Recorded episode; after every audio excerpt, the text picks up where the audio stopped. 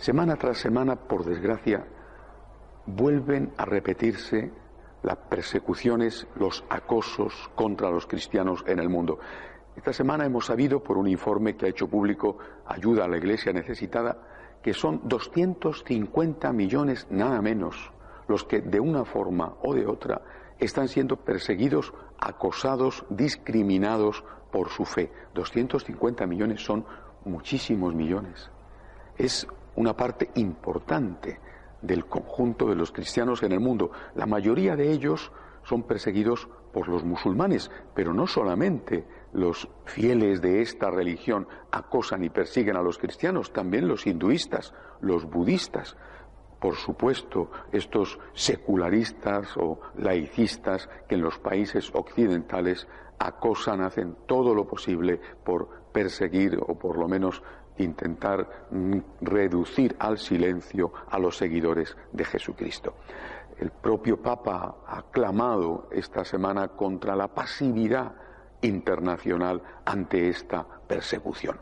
Ha sido una semana trágica, eh, eh, no solamente los consabidos eh, atentados en Siria o en Irak, sino sobre todo la matanza en la Universidad de Kenia con esas escenas estremecedoras, lo que ha hecho que el Papa y tantos otros digan esto no puede seguir así. Esta pasividad internacional es cómplice este silencio es cómplice con el acoso, la persecución, el martirio que viven los cristianos en el mundo. Esta comunidad internacional que cuando tocan un pelo o hacen algo más, como un atentado contra un periodista o contra una revista progresista, entonces sí se moviliza.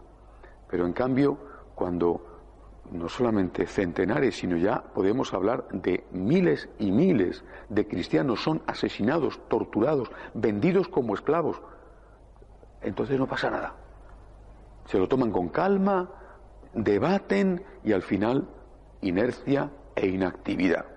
Quizá porque los laicistas ven o creen que eh, los musulmanes, por ejemplo, o los hinduistas, están haciéndoles el trabajo sucio. Es tanto el odio que tienen contra el cristianismo que consideran que todo lo que les haga daño a los seguidores de Cristo es bueno, venga de donde venga.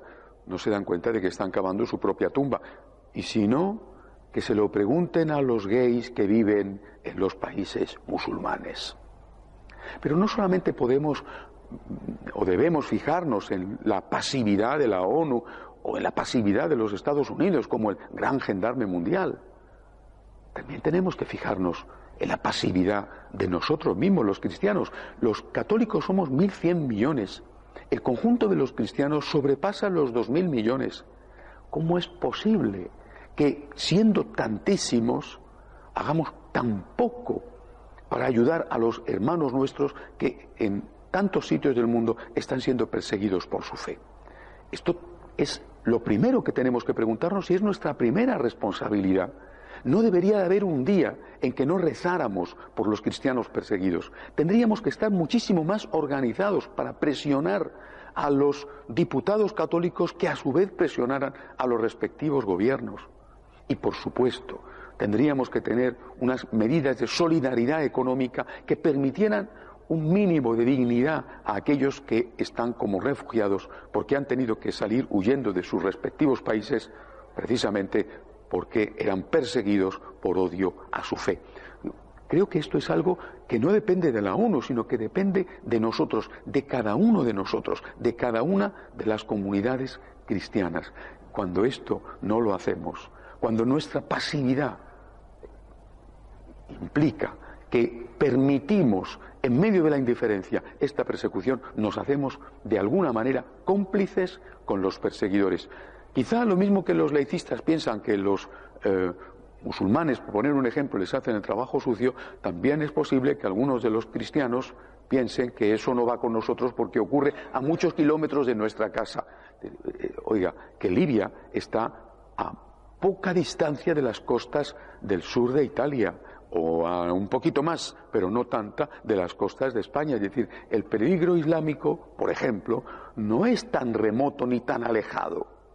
Aparte de que hoy en día con la cuestión de la difusión del terrorismo, no hay ningún lugar en el mundo que se pueda considerar ajeno a ese enorme peligro. Es un deber de toda la comunidad internacional, como pide el Papa.